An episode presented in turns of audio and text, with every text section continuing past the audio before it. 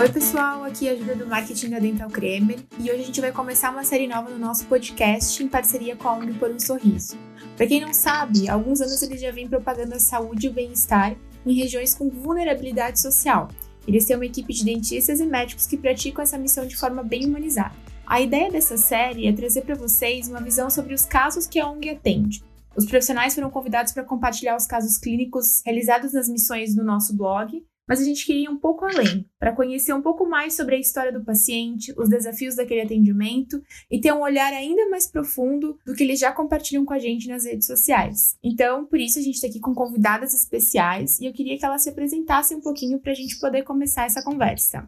Eu sou Ana Lu, trabalho na comunicação da organização Por um Sorriso, acompanho as, nas ações, né, nas ações, faço a parte de estrutura, de, de atendimento, né, recepcionar todos os pacientes, acompanhar as triagens e, e, toda a parte de digital dentro da rede social também. Né, a gente fala aí de site, a gente fala de Instagram, a gente fala do digital e-mail também, e na parte geral. Oi, pessoal, eu sou a Juliana, eu sou diretora de ações e voluntários da Sorriso, então tomo conta de toda a parte de estruturação, de fazer visita técnica, de seleção de voluntários. Então, toda essa parte prática da ação é, passa por mim. Eu sou dentista também, mas eu organizo a ação como um todo, né? Tanto a parte de odonto como de medicina. Não atendo praticamente ninguém mais que não, não consigo, mas faço a parte o antes. Olá, pessoal. Eu sou Deise, sou dentista, já tem sete anos. Eu sou voluntária da ONG, vai fazer um ano que eu fiz minha primeira ação agora. Conheço a, a ONG Por um Sorriso já tem alguns anos, sempre vendo as fotos, vendo as postagens no, no, no Instagram. Eu fui aluna da professora Marina Belo, que foi uma das é, fundadoras da, da Por um Sorriso lá atrás, lá no início. E eu sempre me inspirei, eu sempre tive bastante é, vontade de participar das ações e em um belo dia eu me mexi para descobrir como fazia e acabei me apaixonando pelas ações e sempre que eu posso eu participo. Ai, que legal. É, para quem vai acompanhar o áudio por conta do, do artigo do blog, acho que a pessoa já vai ter ali a imagem, né? Mas Agora, se desse para descrever um pouquinho da ação que a gente vai falar, o quando que aconteceu esse caso e qual lugar que era, só para a gente poder introduzir o assunto para o pessoal. Então, essa ação ela aconteceu em outubro de 2019. Foi a primeira vez que a gente esteve na cidade de Nova Olinda, no Ceará, eh, em parceria com a Fundação Casa Grande e com uma outra organização chamada Dois Dedos de Prosa. Uh, nós fizemos os atendimentos em um teatro da Fundação Casa Grande. Foi a primeira ação que nós fizemos, que nós levamos 15 cadeiras odontológicas. Então, até então, era a maior ação que a gente estava organizando, então foi um desafio muito grande. Ainda mais que eu estava de longe, não consegui ir nessa ação, então foi bastante desafiador para todo mundo que participou.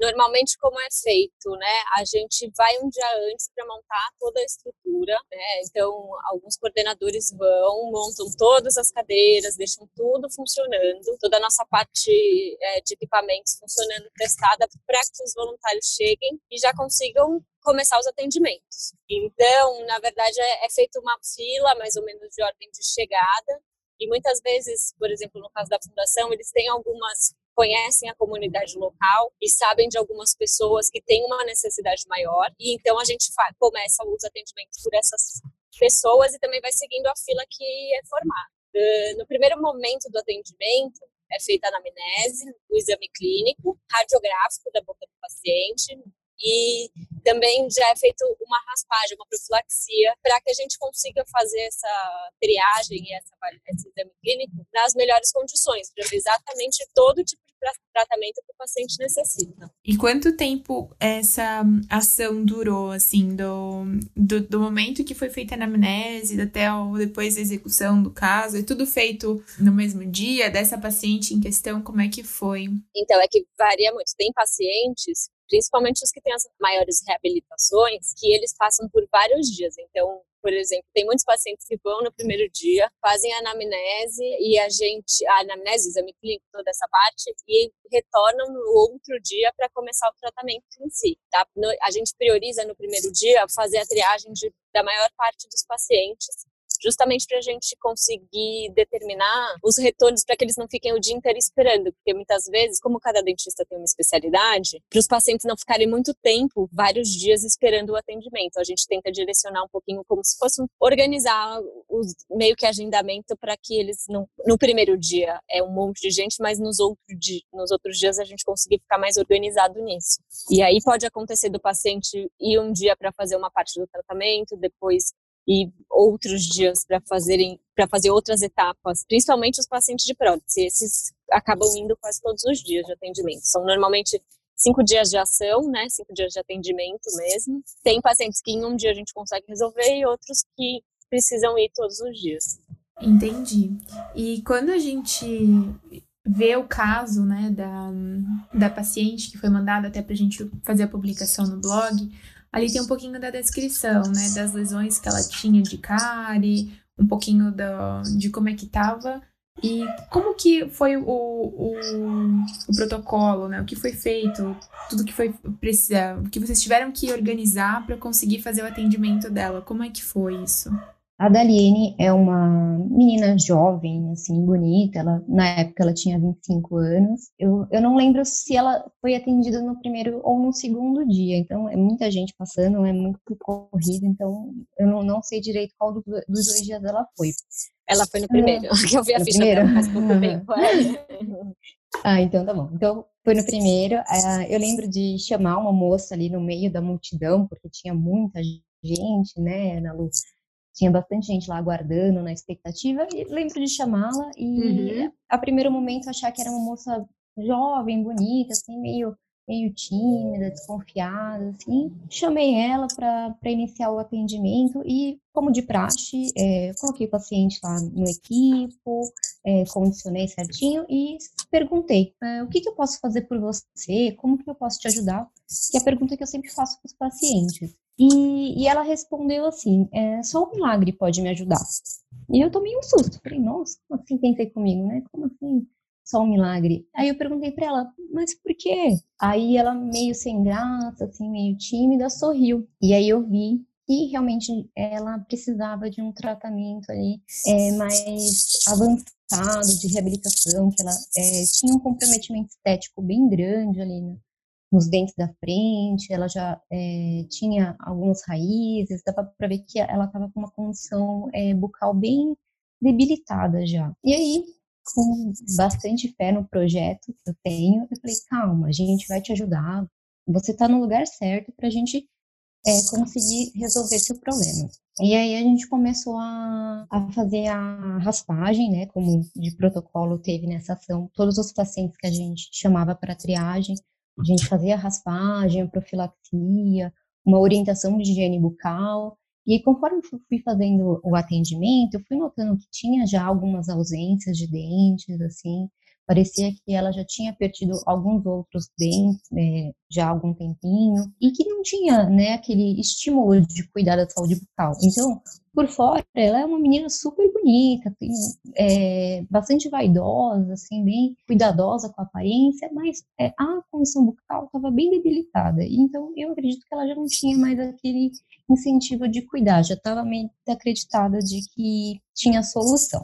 Aí, após a profilaxia, eu fiz avaliação, né, avaliação clínica, aí eu vi que tinha presença de umas raízes residuais, se eu não me engano era 15, 24, 36, ela tinha a genesia do, do, do 22, não sei se ela realmente tinha genesia ou se ela já não tinha mais esse elemento, é, os anteriores estavam com bastante destruição coronária, principalmente no 12, né, que só tinha raiz. Esses elementos com mais, mais destruição tinham tratamento endodôntico feito, porém não, não concluído, né? Ela falou, ela na época falou que tinha realizado é, o atendimento num, num, posto de saúde, mas que ainda não tinha conseguido concluir, tanto que estava até com curativo ali é, na palatina.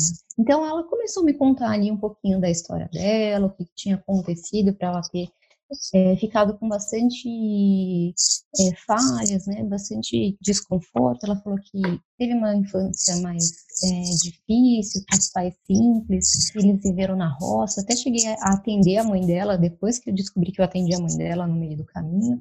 Mas, enfim, eles não tinham condições de procurar, né, de buscar atendimento odontológico durante um bom período. E a região era bem difícil, assim, de, de conseguir a, a uma assistência odontológica ou não tinha ou era muito caro e para ela não, não, não, era acessível, né? Então ela tinha algumas cáries, tinha bastante cálculo. Depois que eu fiz a avaliação, como de praxe, né, a, a gente costuma pedir para o Dr. Felipe fazer as fotos quando tem comprometimento estético, assim, para fazer antes e depois. Então eu levei ela para fazer as fotos com o Felipe. E ele olhou o caso dela e se interessou imediatamente. Ele ele fez as fotos, ele ficou bem é, interessado e quis conduzir o, o, atendimento junto, né, fazer a, a parte estética junto com, com os outros procedimentos, né? Então, ela, ela passou em atendimento nesse dia e no dia seguinte ela retornou para dar andamento. Então, eu fiz algumas cáries nela, alguns outros procedimentos. Uh, o Felipe achou melhor retratar esses elementos que já tinham é, tratamento endodôntico realizado.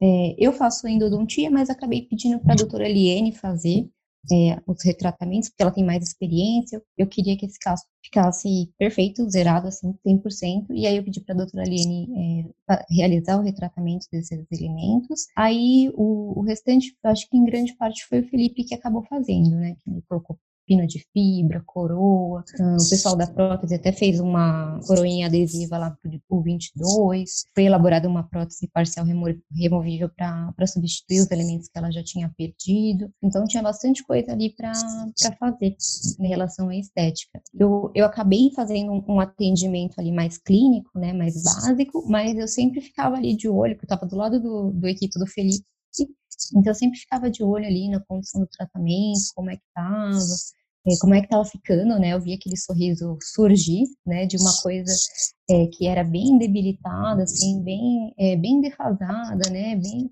bem complicada, bem complexa, já estava virando um sorriso novo. E o empenho do Felipe é incrível. Eu lembro dele ficar horas atendendo ela, a Daliene super paciente, assim, ela bem cooperativa, bem tranquila, ficou o tempo que precisou ficar lá sentada, de boca aberta, passou por um monte de procedimento e não reclamou nenhuma vez, né? Então, é, eu ficava de olho ali no, no, no, trabalho artístico do Felipe.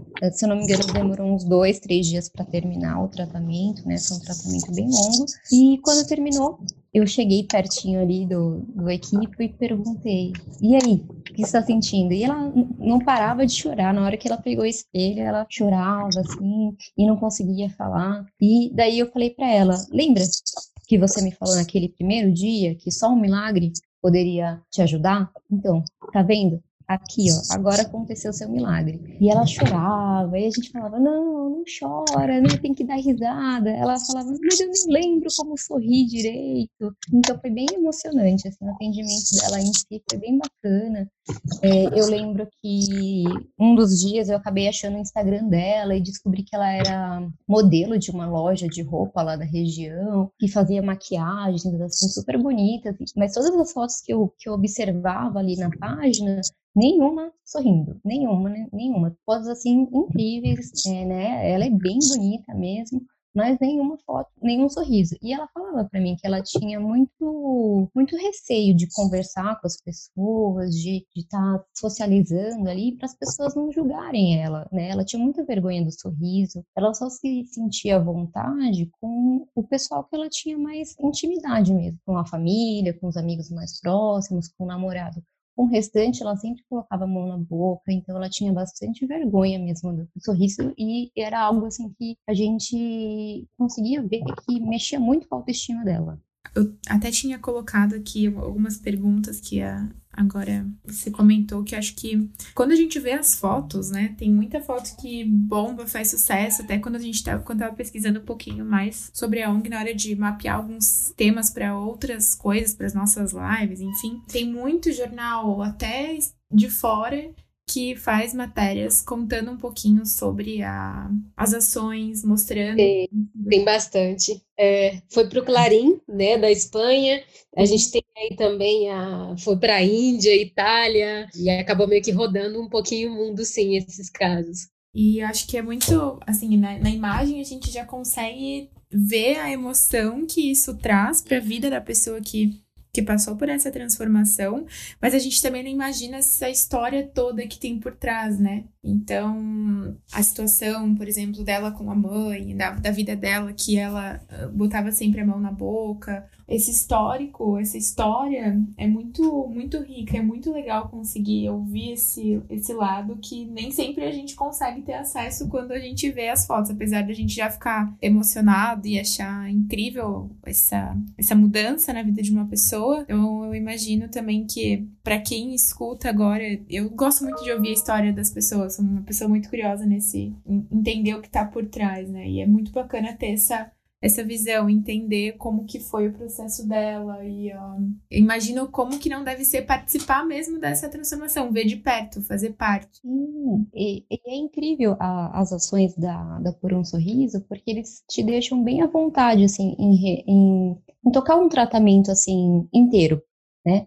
É, os coordenadores, eles sempre falam, é, se quiser fazer o tratamento do paciente, pode fazer tudo, né, se estiver dentro das suas especialidades, você conseguir conduzir, pode conduzir um tratamento inteiro. E eu acho muito legal porque você se aproxima mais do paciente. Eu, eu gosto de ter essa, essa proximidade com o paciente, apesar do, do meu dia a dia não, não permitir tanto, né? Porque eu acabo fazendo muito é, atendimento de endodontia, então eu acabo fazendo atendimento uma ou duas vezes e não crio esse laço. E nas ações eu tento fazer o, o oposto, tento é, atender o máximo que eu posso, extrair o máximo de história que eu posso para me conectar ali com a região, com a história da pessoa, para fazer parte ali daquele momento. E eu acho muito legal é, esse incentivo que a gente tem ali dos coordenadores para ter liberdade no, no tratamento.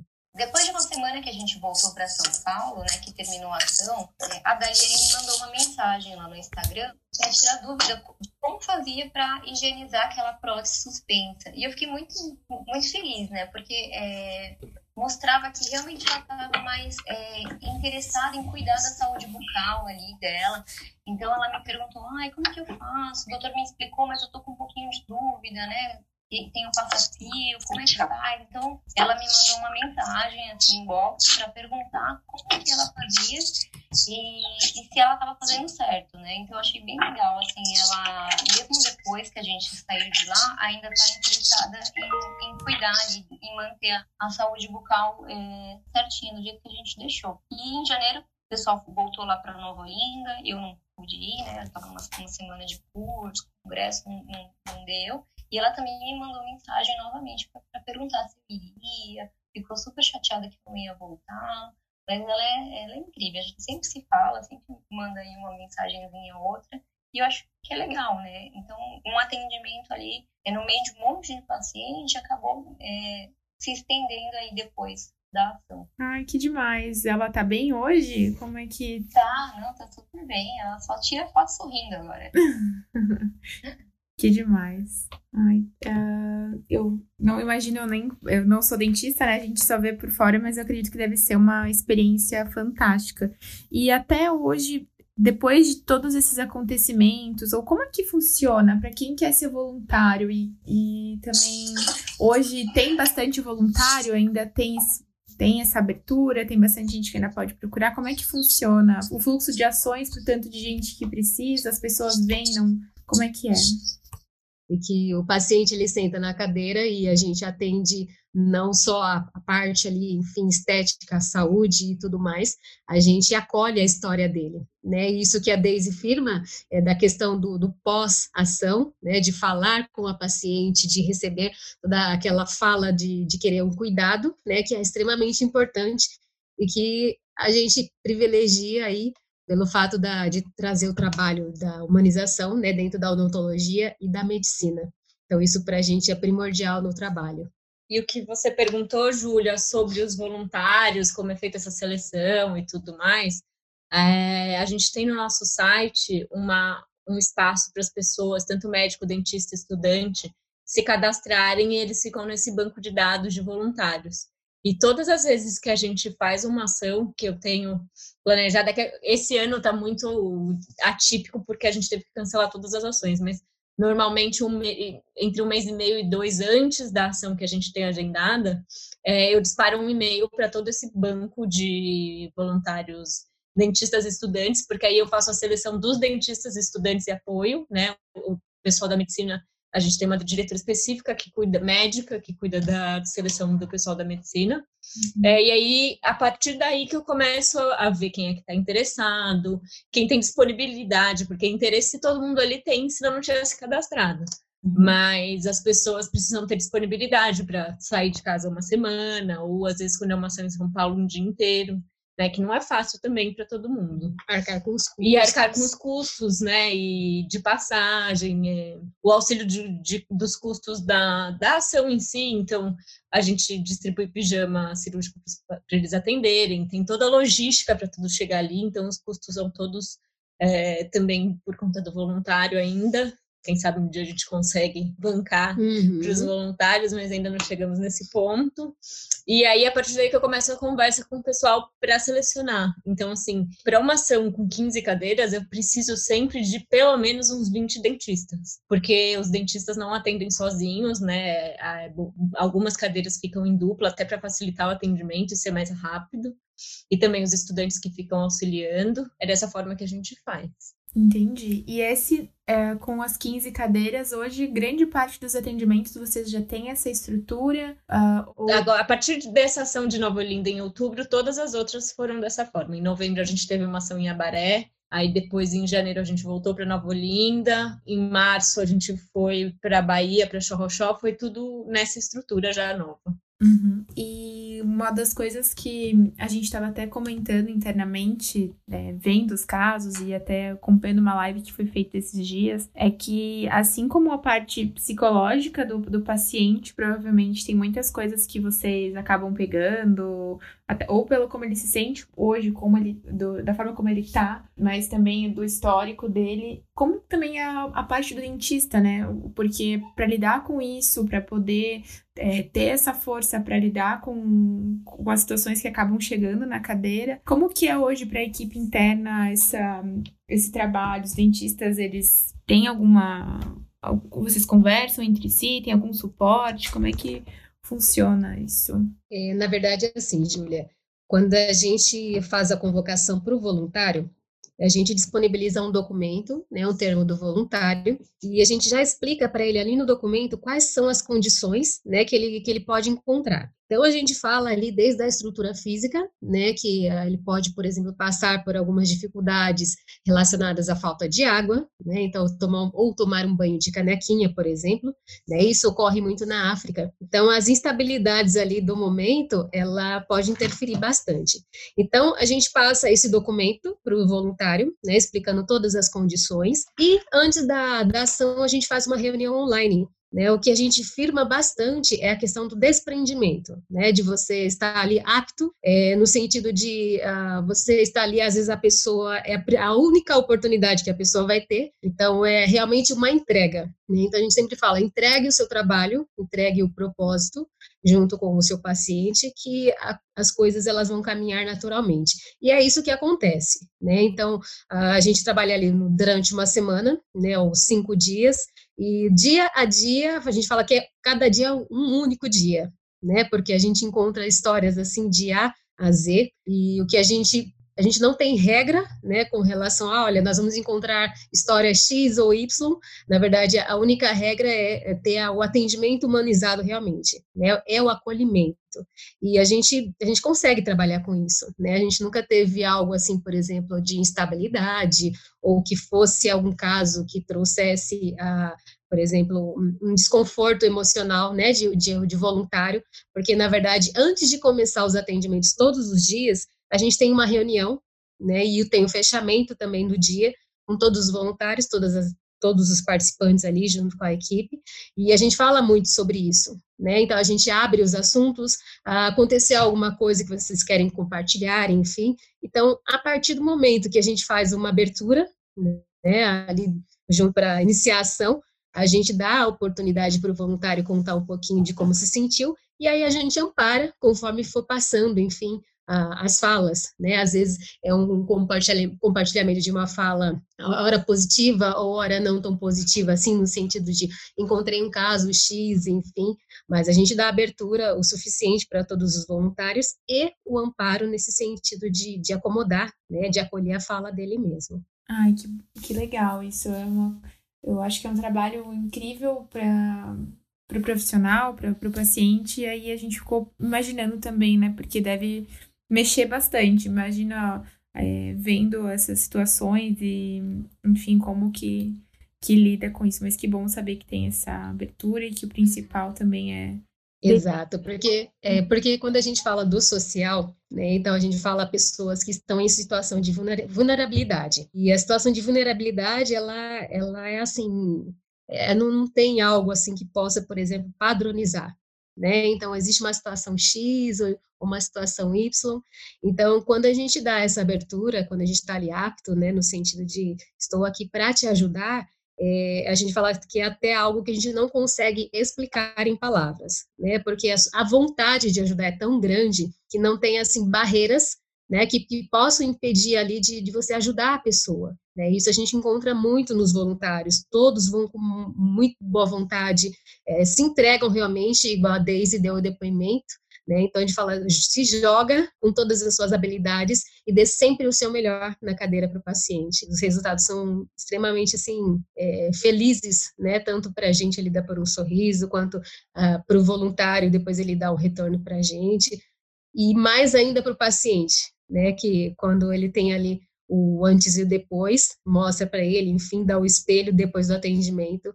É, não, a gente fala que não tem é preço, né? Isso tem um valor, um valor muito grande, é, é extremamente importante para a gente ter mudado a vida de alguém, né? Um sorriso além da estética, né? Um sorriso que, que traz ali a alma da pessoa mesmo. Eu acho, doutora Deise, tem mais alguma coisa que você queira compartilhar que tenha vindo ainda sobre o caso, como é que foi, sobre a paciente, enfim?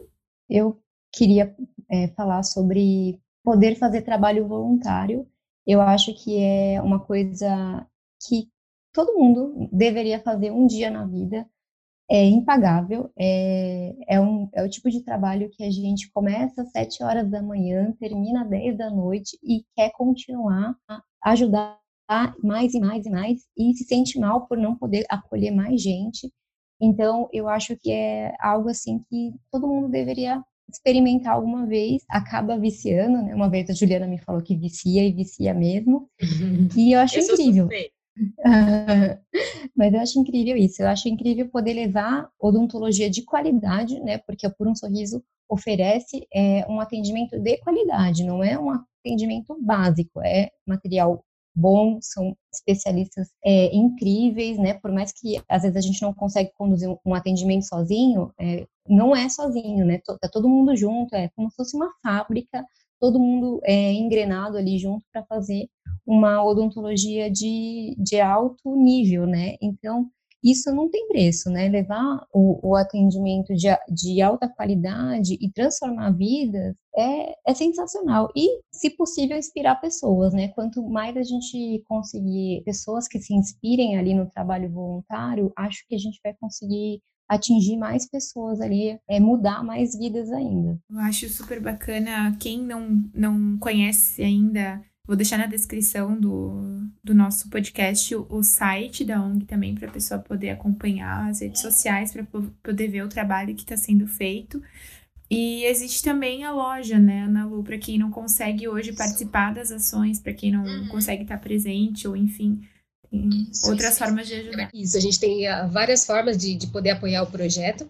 A gente tem a iniciativa do Sorriso Solidário, que é uma né, iniciativa de contribuição mensal, são pagamentos recorrentes ali, a par, com valores a partir de 10 reais. A gente tem 10 reais, tem 20 reais, 30 reais, e que, na verdade, esse, esse montante é extremamente necessário para a gente. Mas, às vezes, as pessoas falam, mas eu não consigo ajudar, mas a partir de 10 reais você consegue, né? Então, esse projeto é extremamente importante para a gente. Essa é a parte da doação, né, doação valor monetário mesmo. E a gente tem a, a loja e-commerce, que a partir da, da venda né, do, dos produtos, a gente consegue também a renda 100% revertida aí para usar nas ações odontológicas e médicas. E a gente tem o voluntariado, né, que a, a Deise acabou de explicar também. A parte jurídica, a qualquer empresa, enfim, que queira patrocinar ou apoiar o projeto também, nós estamos super abertos aí a, a, ouvir, né, a receber propostas, enfim, e é só entrar em contato com a gente através do e-mail contato arroba por um sorriso.org. E uma coisa importante também para falar é que os voluntários, para serem selecionados para participar da ação, eles precisam obrigatoriamente fazer parte desse programa Sorriso Solidário porque a gente prioriza pessoas que de fato vestem a nossa camisa, que ajudam na nossa causa para estar lá, porque a parte mais legal e que todo mundo quer é estar lá na ação em si, atendendo, tendo contato com as pessoas. Então, a gente prioriza as pessoas que estão do nosso lado mesmo, vestindo a nossa camisa e doando mensalmente. Tá, muito obrigada, meninas. Vocês têm mais alguma, algum dado que vocês acham importante a gente acrescentar? Até então a gente não teve esse. A gente, não, na verdade, nunca tivemos né, esse momento do, do pós-atendimento, de sentar com, com um dentista, né, para poder falar sobre o caso. E assim, quando a gente começa a trazer essa narrativa, é como se a gente estivesse voltando na história, né? E ela se materializou que é, é, é, gostoso de ouvir, né? O caso que foi assim, assim, assim, teve um processo, né? Porque dentro da ação, a gente vai para a ação e a gente está ali no fervor, né? Da emoção, enfim, está agindo, mas você entender como é que como é que aconteceu isso num outro momento, no, sabe, numa outra data, é super importante. Então, esse podcast vai ensinar muito a gente. Obrigada, Júlia, pela oportunidade. Eu que agradeço. Obrigada, Daisy. Imagina, eu que agradeço o convite, foi um prazer. Obrigada por compartilhar. Obrigada, Obrigada por mais essa, né? É. A gente já conta com outra na ação para trabalhar é. e agora.